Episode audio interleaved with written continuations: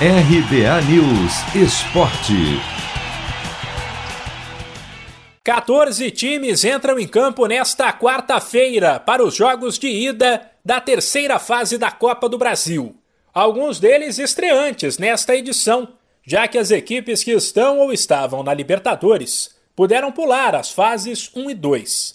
Caso, por exemplo, do Grêmio, que abre os trabalhos em casa às quatro e meia da tarde no horário de Brasília contra o Brasiliense.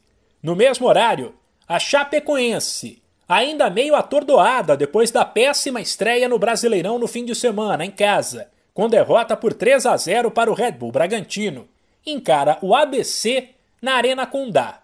Mais tarde, às 7 da noite, tem um clássico.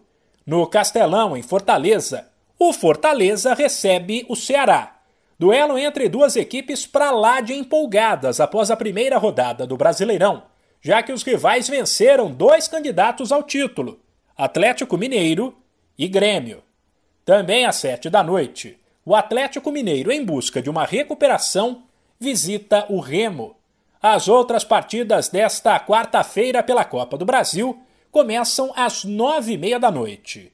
Em Minas tem América e Criciúma. No Rio jogam Fluminense e Red Bull Bragantino, duelo de Série A, e em São Paulo tem Corinthians e Atlético Goianiense.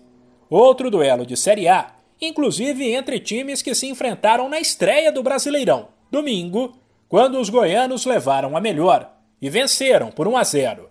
Em todos esses casos, o jogo de volta será na semana que vem.